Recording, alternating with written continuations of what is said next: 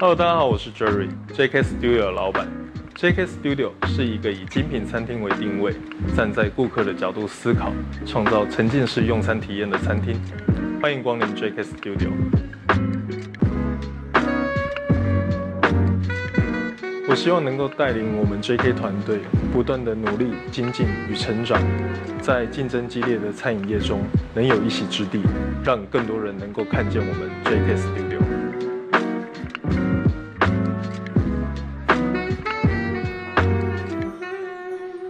本节目由精品餐厅 JK Studio 冠名赞助播出。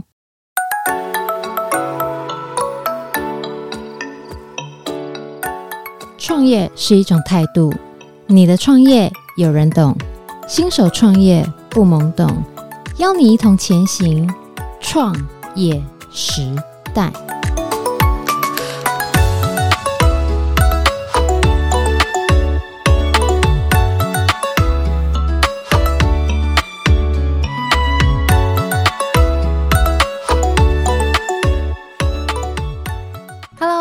我是 Irene，欢迎来到创业时代。好啊，那真的，我今天要来请你教我们一下。哎，你怎么这么厉害？TikTok 可以一年半这样子窜红啊？你是怎么做到的啊？我们刚刚一开始讲的，取一个好名字，像你就是取戴蒙老板好机车，又是戴蒙，又是老板，又是机车好机车，跟你的所有的关键字都连在一起，取一个好名字以外，那后面呢？后面你怎么把它做起来的？我真的觉得还是运气问题，嗯，运气占很大很大的一个成分。因为当时在我准备，呃，因为我各个行销都做了，嗯，什么行销你能想到的行销，投广告、SEO，然后就是什么都做了，地标我也都做了，嗯，那时候就是只差影音这块我没进来，影音是，对，所以当时那一年我就希望，去年二零二二年的时候，就是那一年的新年对公司的期待就是希望说我们能进军影音这一块，嗯，但那时候第一直觉想到的其实是 YT。包括戴蒙老板好机车，这个这个名字也是为了我才正想问你说，为什么你不是做 YouTube 或者是做 IGFB 的 Reels，而是做一开始就做 TikTok？哦，我在做的时候还没有 Reels。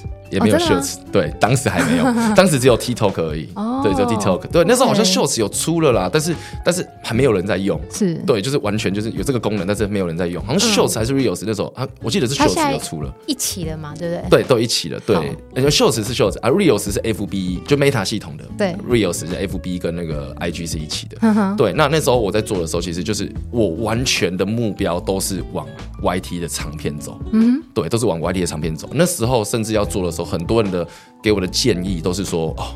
你一年一千粉就已经表现很好了，嗯、对，然后甚至刚开始的观看可能就几百，嗯、啊，你要慢慢努力，慢慢努力才会到一万两万，嗯、哦，啊，这个这件事情要熬哦，要花很多的成本，嗯、对，那时候我已经做好心理准备，就是哦，可能一年要烧个几十万，然后花还有花时间来做这件事情，嗯，可是当时就是在我忘记是在哪一个社团了，不知道是烧麦研究所，嗯、还是说在当时的那个 Tesla，嗯、对，我忘记在哪个社团了，看到突然有人就是在分享自己的案例，嗯、哦，那。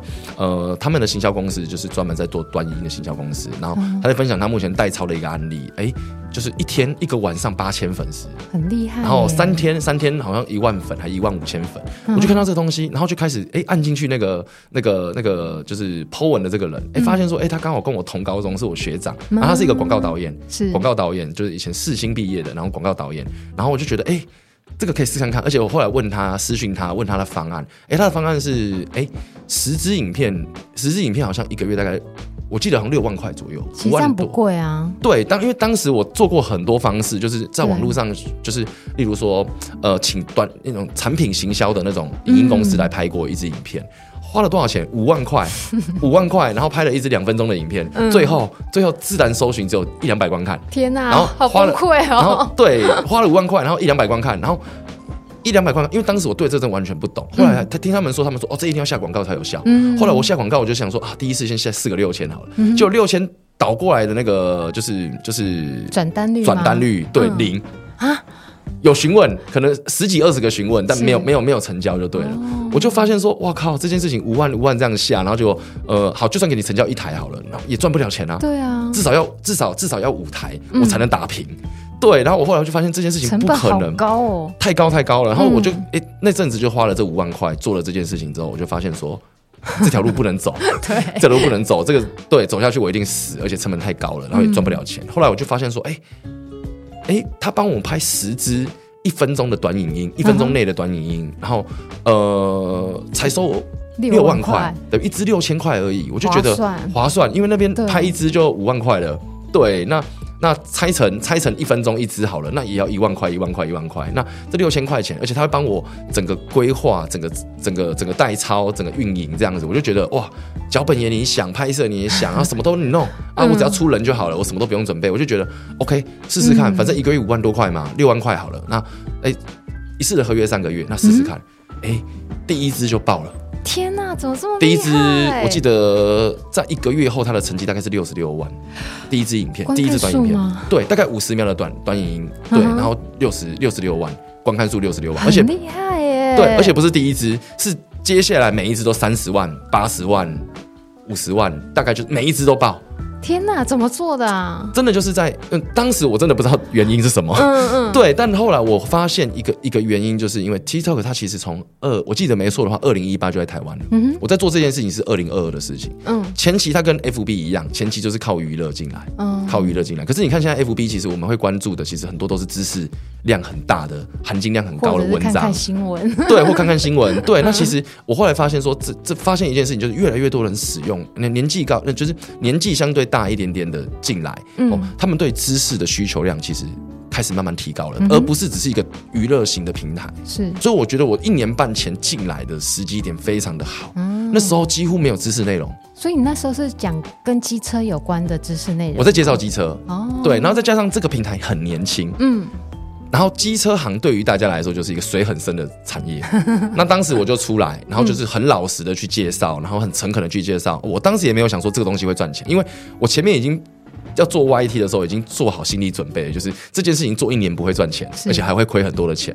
我已经做好亏钱的准备，所以我那时候就是想说，没关系，我就慢慢培养，就慢慢培养，我就提供价值就好了。因为 SEO，因为我我创业这件事情，我所有的核心逻辑都是在提供价值，就像 SEO 这件事情，一定要先提供价值。当人家觉得你内容价值够好，哦，内容内容够好，那你就会慢慢起来。嗯，对。那所以我在做影音的时候，我也是就是。循着过去成功的经验，先提供价值，嗯、然后人家觉得你够好，慢慢就会进来。所以我在做影片的时候，就是不断的提供价值，是，然后完全没有买卖感。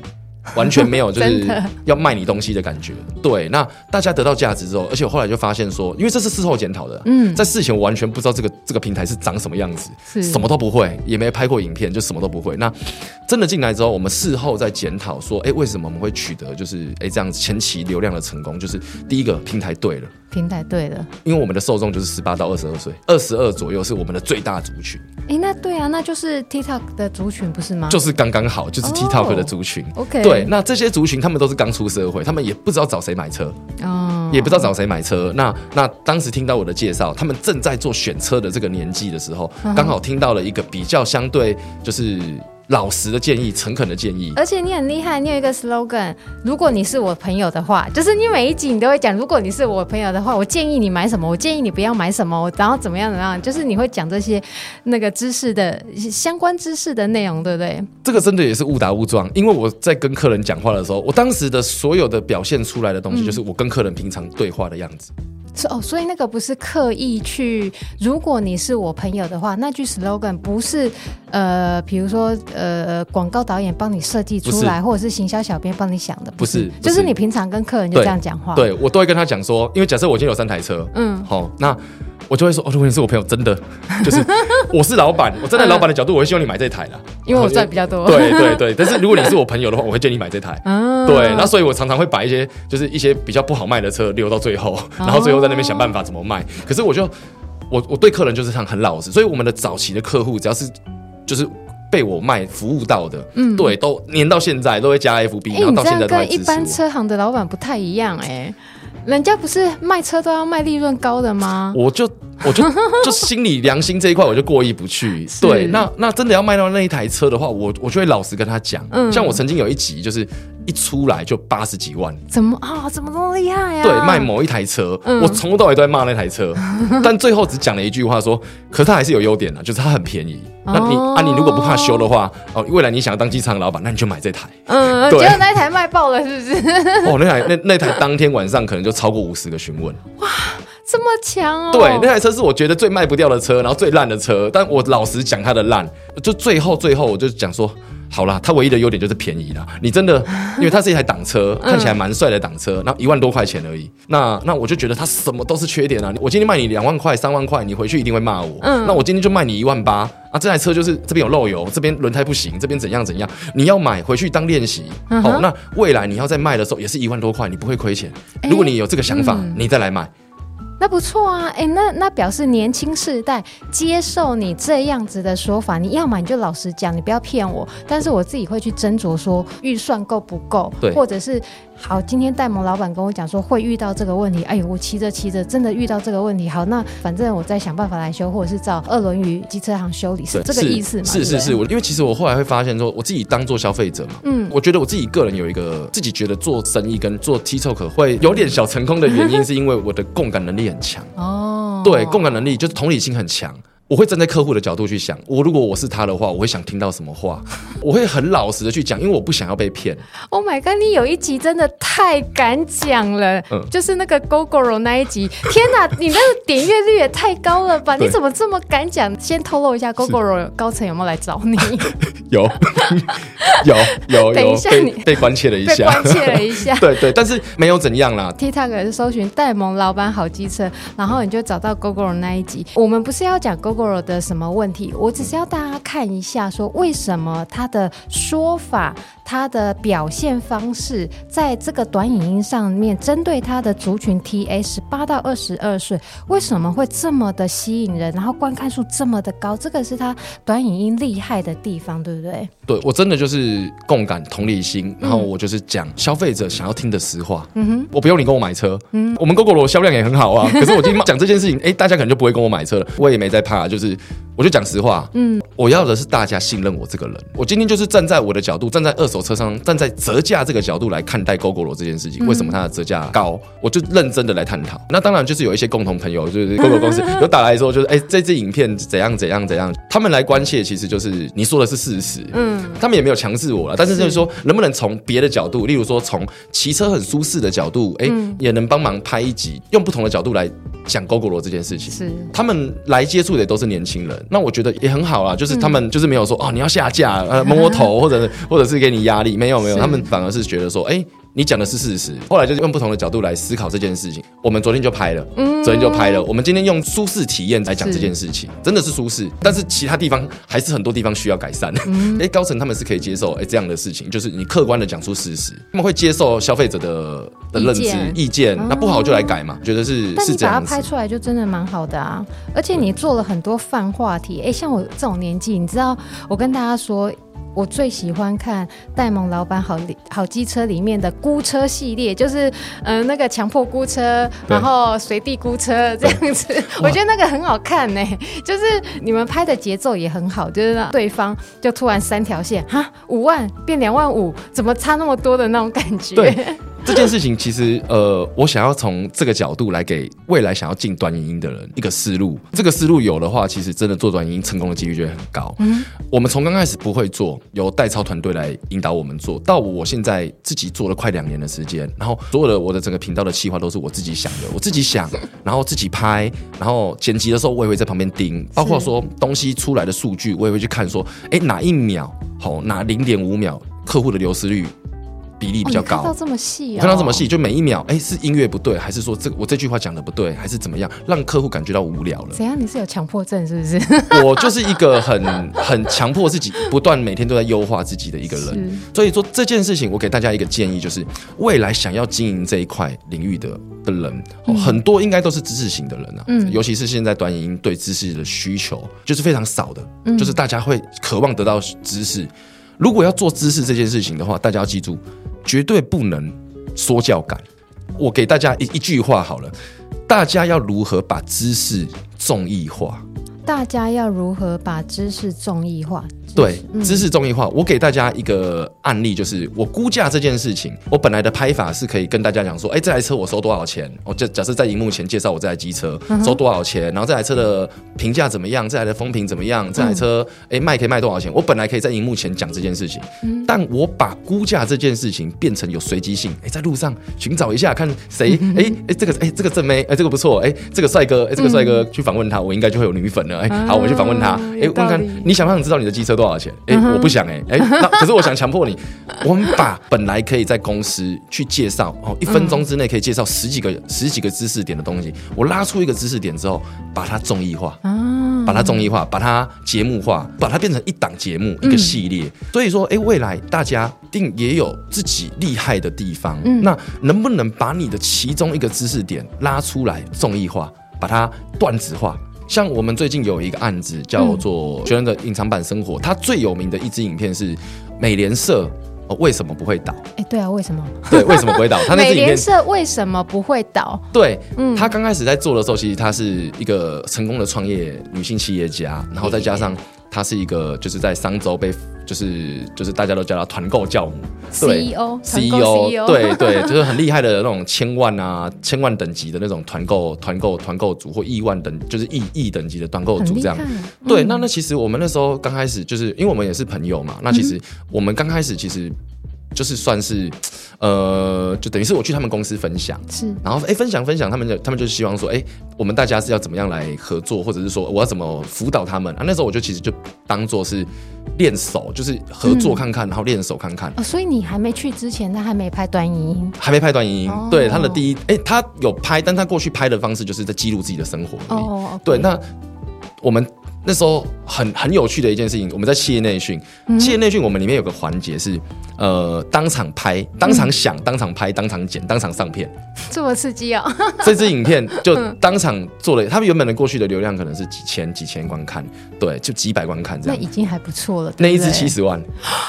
当场当场想，当场拍，当场剪，那支七十万。而且雪伦姐讲的也蛮好的啊，对不对？对对对，她讲的也不错。嗯、那她讲的也很厉害，这样，因为她本身就是创业家。嗯、那其实我们就后来真的开始辅导案子之后，雪伦姐也花了很多心思自己在研究了。嗯、那我们也也在旁边，就是给予很多的短音的逻辑跟帮忙。那后来我就想到了一个系列，就是哎不会倒系列。这系列其实也是基于着我要怎么把创业知识这么无聊的知识，嗯、因为。年轻人他们不想听这个啊，没错。那就算是诶年纪大一点的人，也不一定每个都想创业啊。我今天要如何把创业、商业逻辑这个知识，大家在讲就是创业一定要避开的五个坑哦，嗯、这大家都不想看。对，这大家真的在 TikTok 上面，大家来讲，大家你可以想象这个情境，大家躺在沙发累了一整天，嗯、回到家，哎，怎么滑都是哦创业的观念，不会想看。累对，可是今天今天不讲创业，我今天讲。为什么 Seven Eleven 开开这么多家？为什么路上会这么多安全帽店？他们都不会倒吗？没有，明明就没有生意，为什么不会倒？我把它中医化了。哎、欸，这真的很多人看呢，像你那个什么奇差名店、一差名店，对，就是一些服饰店，感觉很像妈妈婆婆在买，然后他们都很厉害哦，很很这种很多店，它都是开在哪里？沙嘎汤有没有？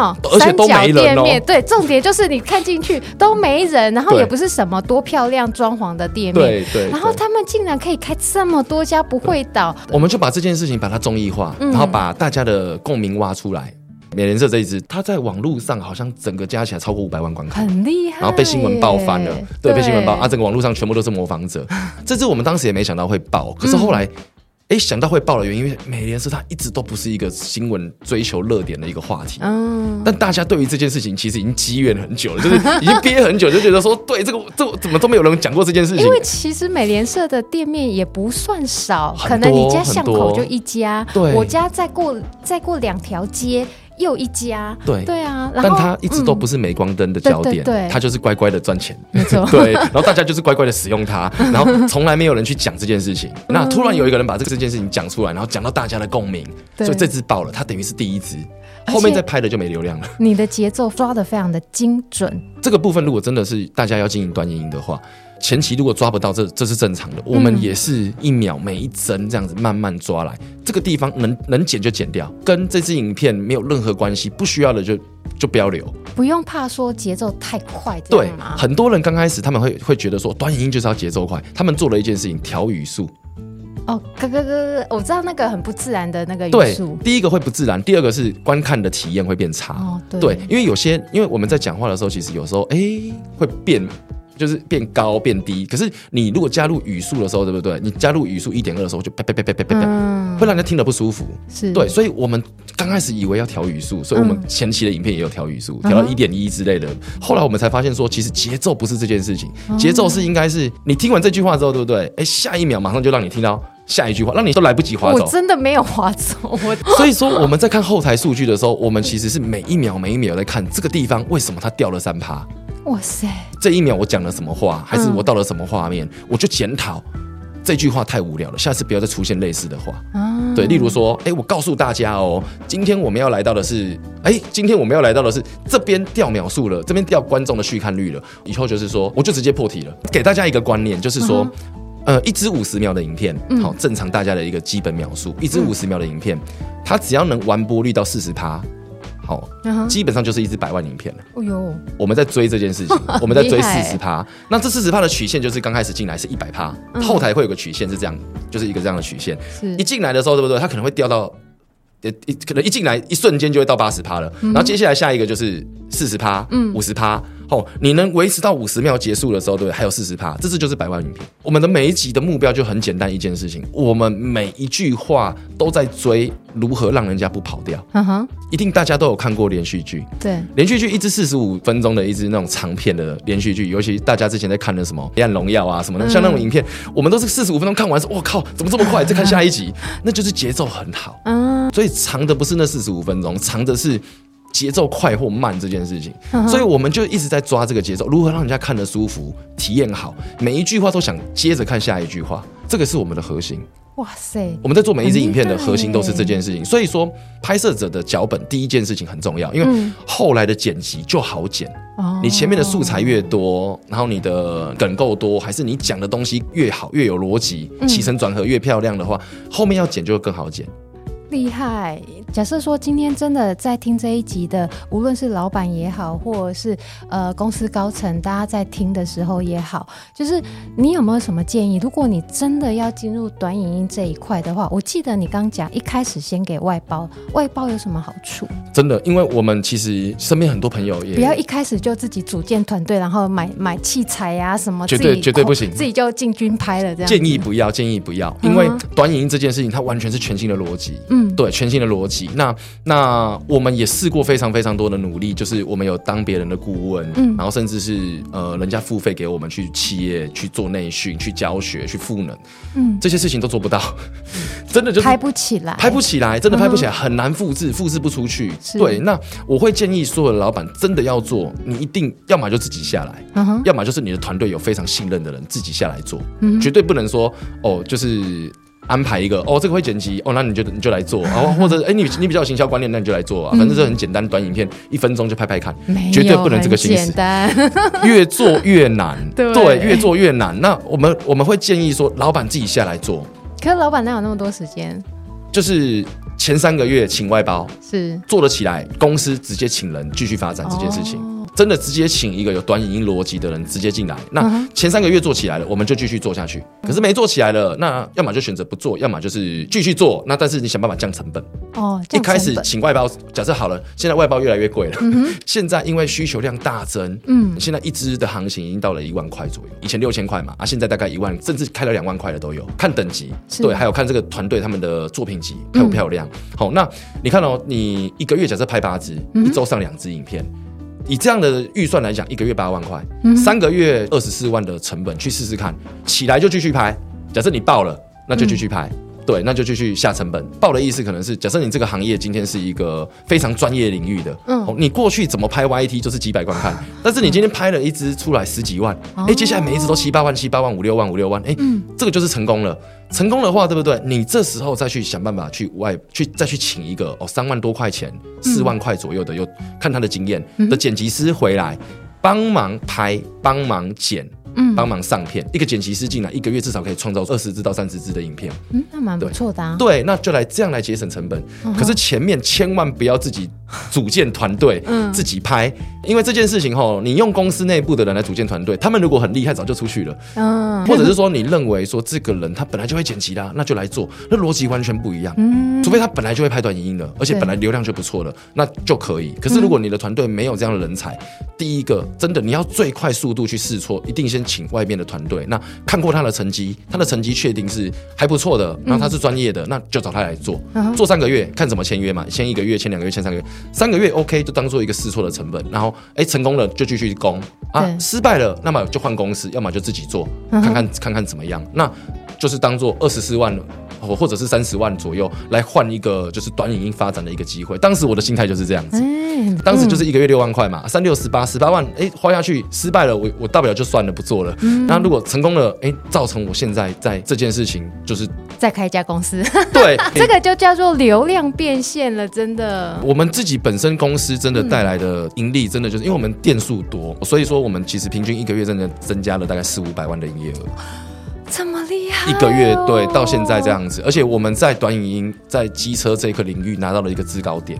就是随便问一个年轻人，只要他有只要他有下载抖音，你问他说机车要看谁的频道，一定都是我。对，这这绝对高达八成以上，绝对。Oh、真的是时代的红利，就是这个红利真的是目前的成本真的非常非常的低。我有听我一个电商的朋友说，嗯，现在在 FB 下广告，哦，平均一个触及的成本是零点三块，我不知道我不知道对不对啦，这是听他讲。嗯，但是现在对不对？你在短影音哦，也许你请这个团队，你不小心做出了几十万的观看，你的成本可能比零点一还低很多很多，而且。他们的电商的做法是，哎，例如说他今天拍了十支，有一支起来了，自然流量起来，他就拿这支来下广告，下爆了。是对，那这十支花了十万块，说真的，哎，每一支流量都有都有带来带来一定的流量嘛，那又抓出一支不错的广告素材出来下，ROS 都很漂亮，都非常漂亮。我那个朋友他说，哎，他他拿短影音的那个自然流量高的出来发。结果哎，ROS 到十七，他的意思好像是投一块钱的广告可以赚十七倍回来。哇，很厉害！对对对对，我我应该是这样啊，因为我电商不强，所以说如果讲错，对，再请请大家指教。还有一个东西是我觉得他一定要做，因为这个观点可能是大家没有的，就是说过去的长影音平台，嗯，它是横式的。好，那过去大家最常丢的就是 YT，嗯，所以 YT 的流量代表了一切。嗯，好，那现在有一件事情，短影音。它因为太爆了，嗯、所以所有的平台都在出自己的短影音平台，嗯，而且共通点都是直视的，直视。所以你拍一支影片，你可以丢 TikTok、IG、FB、YT，啊，好，你每一页都可以勾小红书，对，甚至还有 Line，Line 也有它的短影音频道。目前台湾有六个，嗯、对，甚至如果你有发展到对岸去的话，嗯、那你可以丢那边的可能更多的短影音频道，路斗什么的，嗯、你可以狂丢。你说直视的吗？对，直视的影片，对，直视的影片格式，你一支影片如果内容好，你丢这个平台，基本上每个平台都会爆。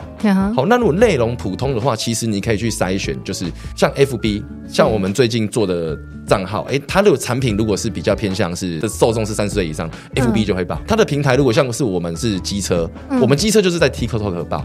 对，可是有些人只在 YT 爆，像我们这边还有做一个案例是那个过期空姐。过期空姐，他叫过期空姐 Kiko，嗯、对，那这个也是我们算是我们第一个案子，也是朋友，我们是帮忙辅导这样，然后收有收收一点收一点费用这样子辅导费用。那哎、欸，他都是在 YT 报。啊，对他都是在 YT 报，也是直视的吗？也是直视的，只是就是 YT 现在有横式的长影片跟直视的短影片，就 Shorts 这个功能就对了，嗯、对，所以。它最恐怖的一件事情就是一支影片可以六个平台以上使用，嗯、那哪个平台爆，你就继续在那边攻攻那个平台的族群。有些人在 IG 爆。哦，因为他的东西比较美业啊，比较比较有质感，那比较设计感，他可能 IG 就会爆。对，然后有些是哎年纪比较大，三十岁以上的产品，就像哎我们还有经营一个就是呃一个叫秃头型男的，哦他是专门卖假发的，哎他在 FB 哇都百万百万百万，我们上个月帮他就是一个月卖了三十几顶假发，那这样算多，客单价四万块，哎呀那很厉害，客单价四万块，对对，他的真的是生意大部分都直接做到一年的量这样子，可能啊会在 FB 也是因为他的受众。稍微年龄层比较高一点。对对对，因为有这个烦恼的遗传的，可能会三十岁以上才慢慢会出现，所以他在 FB 哇就一百多万观看，对，可是更难想象他在 IG 也爆，他在 IG 也一百多万，对，在 IG 也一百多万，然后在 TikTok 也一百多万，他就是其中一支影片，那那支影片帮他带来了三百多个询问，哇，很厉害，成交了十几趴，哇，很精准，这件事情真的是我们也是真的开始经营下去，我们才发现说哇。原来一支影片如果对的流量，它带来的变现率可以这么强。嗯，这也是我们真的吓到，因为我过去在进来的时候，真的所有人都在讲 TikTok 很难变现。嗯，但我们现在发现说，哇，现在已经不是难变现，现在是已经大家钱都已经准备好进来了，只差有没有对的知识内容，对，去说服他们买你的产品。I love you。您好，欢迎光临美食、葡萄酒、法式手工甜点。具品味与自在的餐厅氛围，JK Studio 为您创造美好的用餐体验，诚挚欢迎您的光临，JK Studio。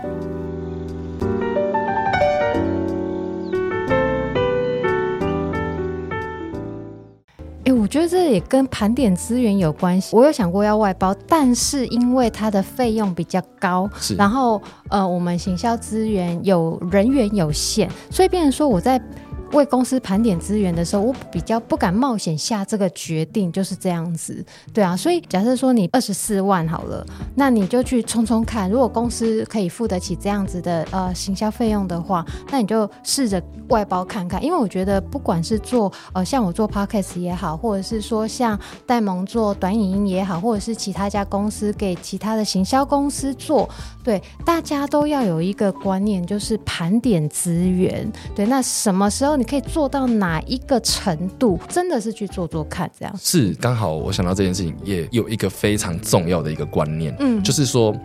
你在做的时候，一定要先把你的流量进来的路径规划好。我举我们的那秃头型男肯哥这个账号来讲，嗯、他在做假发这个生意，自己有一间发廊，他想要专心攻假发这个生意，是他新的生意。但只有他一个人卖着假发，我们就有聊到说，如果今天他是他的进来的那个流量是顺畅的，例如说他已经有一个助理了，嗯，好，然后哎，他手上还有两个学徒，哎，他今天的店可能有北中南，嗯，哦，各一间。今天这个流量进来，他可能可以成交的可能是一百多顶。甚至到两百顶，它很可惜，就是基础建设还不够好。意思是说，回答的客服啊，还有出货的啊，是后面的东西要先建置起来。是是是，就是说，很多的老板进来的时候，他会忽略的一件事情就是。自己其实很多的行销工具还没有用过，就是这个产业都还没有人去下广告，你应该先去下广告，嗯、对，或者是这个产业都没有人在做 SEO，你应该先去做 SEO，、嗯、甚至你连自己的粉砖、自己的 IG、自己的 Google Map 都还没有做，哦、你就来做流量，那这个流量一灌进来之后，你就会发现说，哇，结果你负荷不了，反而造成客诉。对，所以做短影音这件事情哦，我会希望大家进来，他的目标变现是顺便，但。嗯获得品牌的曝光度跟品牌的知名度这件事情是第一，哦、对，绝对不能进来就是指目标就是变现这件事情，这样子会给观众带来压力。反而说我好，假设说今天我真的很想要买某个东西，然后我看到这个短影音，哇，我很想买，就点进去。那个讯息三天之后才回我，那我就冷掉啦。这件事情，或者是收个货哇，我一个月后才拿到货，这个真的很 NG 哎。是这件事情真的会造成你的品牌反而不好的印象。嗯，对，像这件事情，其实我们当时就已经都规划好了。这件事情也是我们这次上上周，它后面有一个非常大的重点，就是说流量的这个漏斗。我们透过短影音哦进来了大量的客户，像我们平均一个月大概是一千五百万观看，这一千五百万观看的人可能只有哎。假设十万的人点了我们的连接，那点了连接之后，他下一步到哪边去？下一步可能到了，哎，看看了我们目前的线上车库，嗯、最后哎挑选了他要的车之后，再来点了我们的咨询按 line。好，那我们公司的客服有八个人在在负责这个回答这个问题。他点进来之后问这个客服的时候，我们基本上会在五分钟之内回答他，然后并且跟他讲说这台车目前的状况啊、价格，然后然后哎怎么看车？车还在吗？快哎！我们已经建立好这样的流程了，所以当我们丢出去的时候，我们也不知道报不报。但是这个流程包括网站。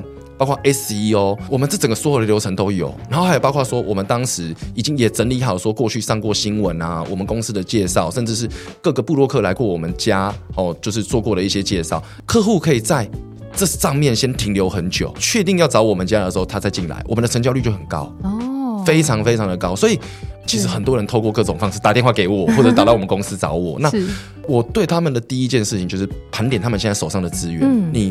利用好了没有？嗯、那你今天做短影音的目标是是为了活下去吗？嗯、如果是为了活下去，不要做。对 对，真的不要做。你就做好你原本的产品或者是服务就好啦。对对对对，就是你还有很多东西可以优化，而那些成本是很低的。例如说，像我们在做行销，影音的行销其实是最贵的。嗯，没错没错，你讲到重点了。它其实是最贵的，而且它的效率不一定是最好的。就算最好，它也不长尾，是不持续、不持久。但在目前大家的习惯上来讲，还是在文字上来说，它是最长尾的。就是例如说，我今天请布洛克哦来帮我写一篇推荐文，这篇推荐文如果写得好，他今天一丢出来，这个大的部落客，哎，第一个礼拜就有一万观看了。Uh huh. 接下来他可能会每周有五百个观看，一直持续的这样下去，是，而且会放越久，他的。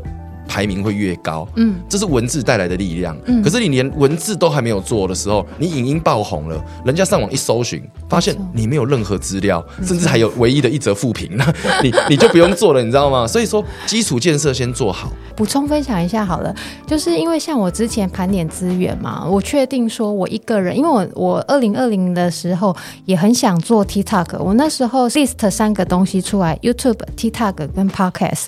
那我后来确定说。以我们公司现有的呃资源人力，我能唯一可以做得好的、有把握的，就是 Podcast，所以才一直做到现在。那但是说，呃，就算 Podcast 我做了哦，有客人要定位啦，上网要观看，呃，要查那个官网啦，或者是要找部落客的一些呃美食文章啊，其实我全部都做好了。我就算今天的 Podcast 的转单率没有像戴蒙来的这么的。快。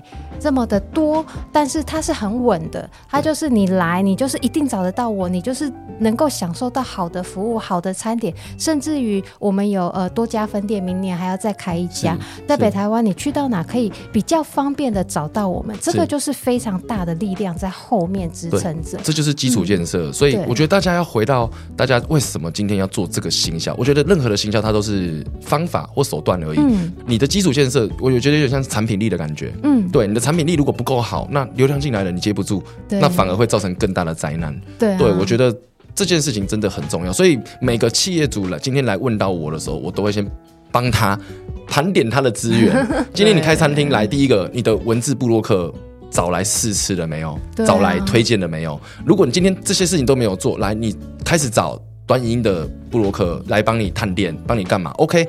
这就是短暂而已，因为影音过了就没了。嗯、也许这段时间你会红红一下下，可是我觉得今天要做这件事情，要先把你文字，还有你的公司的基础设施、你的定位系统这些全部都用好。最重要的是你的产品好不好吃。啊、如果说产品就是大家一直很嫌弃，或者是偷工减料没做好的话，你为什么要做短影音呢？对，你看哦，啊、我们我们很庆幸的一件事情就是我们在服务这一端的流程有做好。嗯、你看。我们到现在目前全网大概二点二亿的流量，做到现在其实也因为短影音卖了一千多台机车。嗯，好，那就算没跟我买过机车的，可能也有认识我的。可是到现在，对不对？现在啦，还没有公关危机过。就是如果今天你是有名的，好，那你的服务如果没有到位的话，是非常非常容易被在网络上被延上的。对啊，对，是非常容易的。但是我们做二手机车，这个是一个。认知落差非常大的，嗯，他觉得他买的是新车，我觉得我卖的是二手车，欸，这个认知不一样就会吵架了。哦，对，所以二手机车其实是一个非常有容易有争议的的的一个行为，而且我们的量这么多这么大，但目前在网络上我们一个言上的都还没有。嗯，我们经营了快两年的时间，然后经营了这个频道，一定有人只要稍微有一个小毛病，就想要说 哇，这个东西第一个一颗星，对，想要给我一颗星，就一颗星这还好，嗯，是到爆料公社啊，到机车社团啊，哦，去 po 说哦，我在网红戴。蒙他们家买的车竟然给我怎样怎样怎样，我们到现在都还没有发生这样的事情。当然，我觉得一定有机会啊，因为树大招风，或者是说我们的量多了，一定会有一些认知不相同的地方。嗯但目前做到现在，我们的流量这么高，但还没有发生，我我就觉得很庆幸，我们至少。我们还是把根本顾好，把产品力顾好这件事情，不然行销就是灾难。没错，没错，真的行销就是灾难。所以我说，各位老板今天真的要来做短影音，不管你做什么东西，我觉得还是要先盘点一下你自己。我觉得他还是在追一个事情，就是便宜的流量。那如何让它可以长尾一点点。第一件事情绝对是文字这件事情，接下来可能才是影音啊，然后宣传或下广告。我自己个人是觉得是是这样子，所以你的基础建设建好了没有？你的流程好了，你的产品力到底会不会人家留负评？你不要是在做短影音，结果你的那个评价都还在两颗两三颗星，这你都没有去回复。对、啊，那我觉得你越做会越惨而已。没错，会越来越越多人知道你的你的东西就是 是负评。对对对对，所以我各位老板真的就是真的要小心，不要本末倒置。这件事情如果顾好，你对自己的产品是有信心，只差一个流量把你宣传出去的话，那再来做，而且做的时候得失心不要太多。你的目标其实就是让大家认识你就好了。对，那他也许会在别的环节跟你成交，透过影片看过你，哎，今天经过，哎，突然有两家火锅店在挑，发现说这家火锅店我在网络上有看过，在他们老板有拍抖音啊，然后我就进去。对，他的成交时时机可能不是。当下你就慢慢做哦，尽可能想办法给自己一个想法，就是例如你在某一个细分领域，例如说我今天是卖高价火锅的，我要让所有哦喜欢吃火锅的人都听过我的品牌，是以这个为目标下来做，一个月哦愿意花个几万块的预算来做的话，不怕失败，那就做这件事情就做。当时我的想法也是为了这件事情做，哎，我就是做品牌而已，所以大家可以去看一下我的频道。我从来没有卖过一台机车，但我却做了一个月可以一百台的营业额。那这件事情就是大家认识了我，那大家对我有信任感，那自然而然他就会来了。不是说哦，一上架然后我就有转单率，因为做短影音或者是做自媒体，尤其是自媒体流量变现这件事情，很多人会问，哎，那你转单率怎么样？我就说哦，对不起，我真的不知道要怎么回答。对，这件事情就跟做品牌一样，嗯、这个东西你很难讲什么时候它会变现，可是至少我现在能确定一件事情，如果有一天，好，我们台湾今天好，不管是因为战争还是怎样，我们今天台湾台湾现在全部重新洗牌，所有的房子全部都没了，然后所有的品牌都停掉了，嗯，接下来过了一年后，我们再来回来开店，各自回到各自的本业，嗯，来，全部都洗牌了，重新开始。我今天再挂一个旗子起来，挂个招牌，说我是二轮与二手机车，嗯，我的生意会马上回来到发生事情前，是，这就叫品牌。可是如果今天重新大洗牌过后，对，你挂起你的招牌，没有人认识你，或者是大家不会因为你的品牌而来的话，哎，那个我就觉得就不叫做品牌。我今天很有自信的是，哎，今天我戴蒙出来，二轮语的名字一出来之后，对不对？就是在全部洗牌之后，我可以瞬间再回到这个领先地位，嗯，这就是品牌。所以我现在在做短影音，我的目标就是做品牌。嗯，那品牌的目标其实也是为了。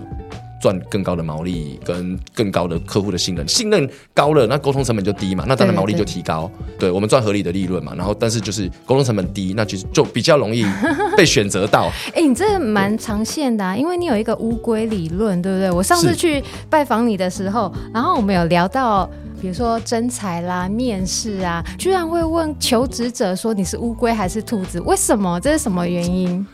因为我个人觉得我是一个不聪明的人，嗯，所以我做每一件事情都非常非常努力。那当然，在求学的过程跟人生的过程中，中就是失败也非常多次。可是我从来没有放弃过，就是跟乌龟一样，慢慢的爬，慢慢的爬。到现在，哎，有一定不错的成绩，哎，我还在慢慢爬，嗯。可是我现在一回头看，对不对？我已经爬的比那些兔子还远，非常非常多，嗯。好，那我的想法是这样子：是为什么我要争乌龟人才进来？因为我希望他们是比较偏向抱着一个长期主义，然后慢慢先付出。我觉得这不是这对，可是不是惯老板哦，因为我因为他进来之后的，我会先付出更多给他。是好，那他来我们公司之后，对不对？他也是选择，就是哎，你对我付出，我也我也对你先付出。那大家如果是都是这样子的话，大家合作起来会很舒服。我们身边的所有的合作伙伴，对不对？其实有时候一聊。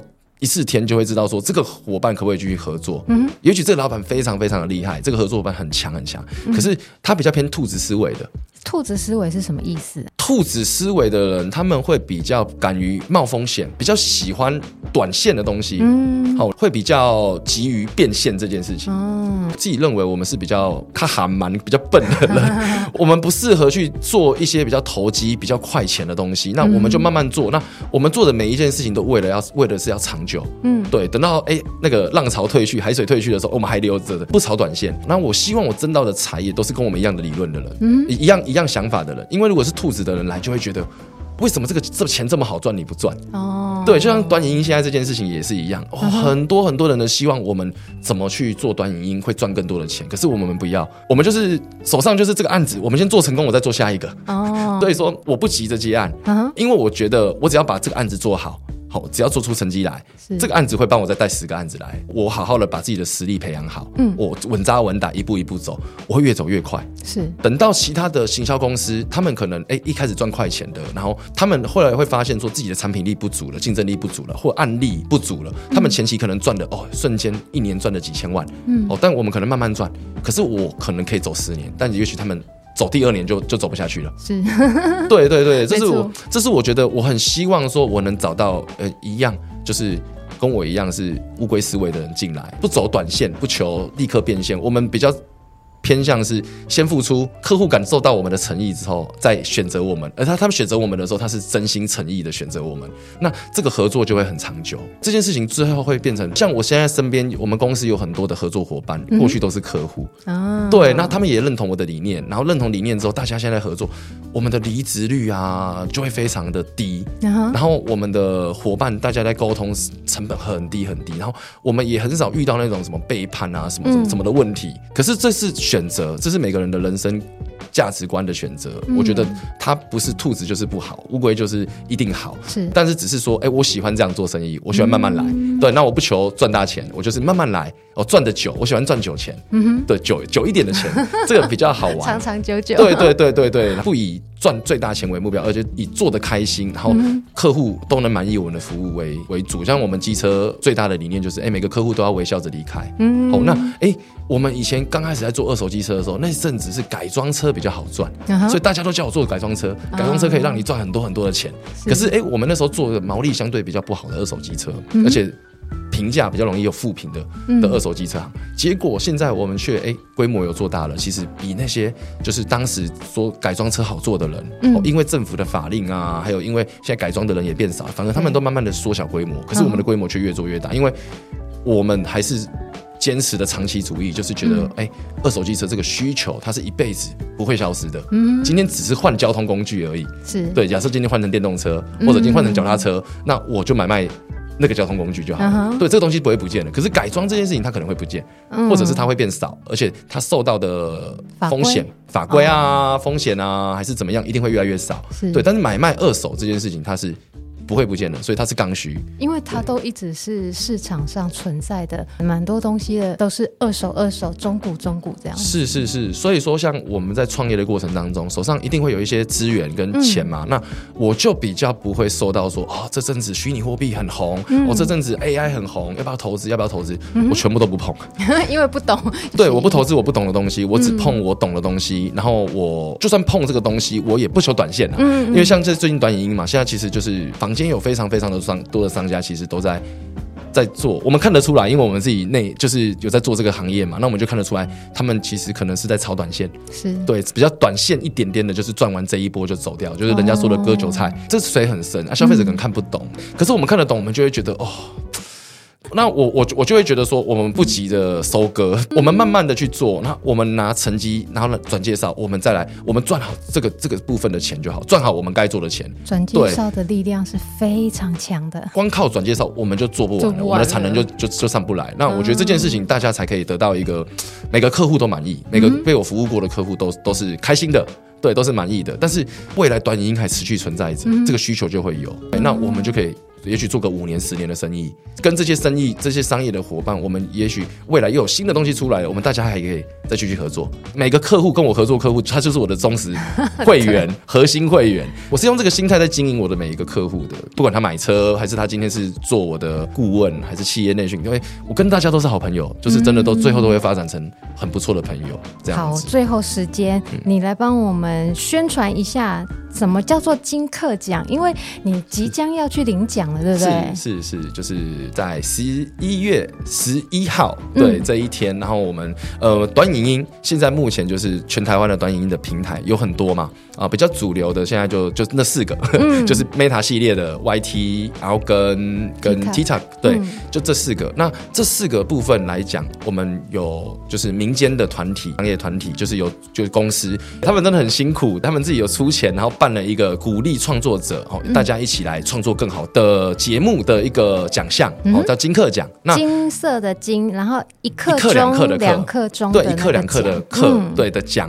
概念就跟金曲奖啊、金马奖这样子一样。那目前因为短影音在台湾还算很年轻，是。对，去年才第一届而已，今年第二届。那这个部分我相信它未来一定会越来越办越大，然后未来可能跟走中奖一样，走中奖现在就很有规模。对。对，在台湾的 YT 的走中奖，它也是发展了好几年，到现在才有这样的规模。短影音未来。不管它的它的市场越大，那这个金课奖，我相信它就会越精彩。大家真的是有机会上网搜寻一下，然后关注一下。我也只是里面的一个参加的人，但是我会希望说，越来越多的优秀的创作者一起来参与这件事情。让、嗯、更多的大人，我看见就是短影音的这些年轻人的就是创意活力，甚至到全世界这样子。是今年另类的荣耀。对对对啊，三千多个作品哦，我们有入围四个，很厉害，四个。对，部分真的就是玩创意，玩一些想法这样子。对。那希望就是哎，在听这个节目的听众们哈，未来真的有机会进来这个里面哈，不要想着只是变现，对，可以想着说怎么样让你自己的频道，然后把自媒体这件事情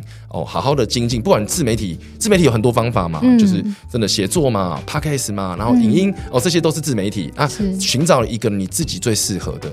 对，来做这样子，我觉得就就是最好的自媒体这样。未来自媒体这件事情，它会变成全民运动吗？认识彼此一个很好的方式。对，它就是一个你交朋友的履历吧。嗯、我觉得自媒体这件事情上，对，就是可以这么说。那未来在网络这么透明的，我觉得大家都需要有一个自己的发声管道。就算只是拿来抒发自己的心情，我觉得也很好啊。也许鼓励大家就是在这个时代哈，真的一定要发展自媒体哦，不管用什么方式。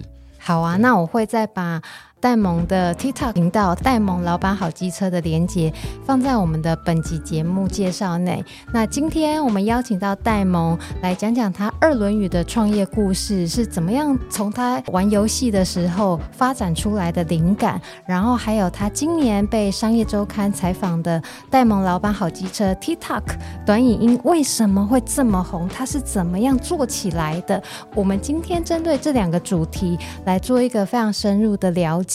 那很感谢戴蒙来跟我们分享满满的干货。对，谢谢 Ring 的邀请，这样子，谢谢，谢谢，啊，谢谢。之前拜访他，跟他聊得很开心，因为我们会站在创作者的角度，呃，他创作 TikTok 的心得分享，跟我呃创作 Pockets 的心得分享，做一个交流。那也很开心听到他的创业故事，很精彩。那今天谢谢戴蒙，那感谢大家的收听。如果说这一集，嗯、呃，你觉得很好，很。棒，请到 Apple Podcast 帮我留个五星好评。如果有什么建议或者有鼓励的话，恳请帮我留言一下哦，谢谢。那今天谢谢戴萌来，好，谢谢谢谢，拜拜，拜拜。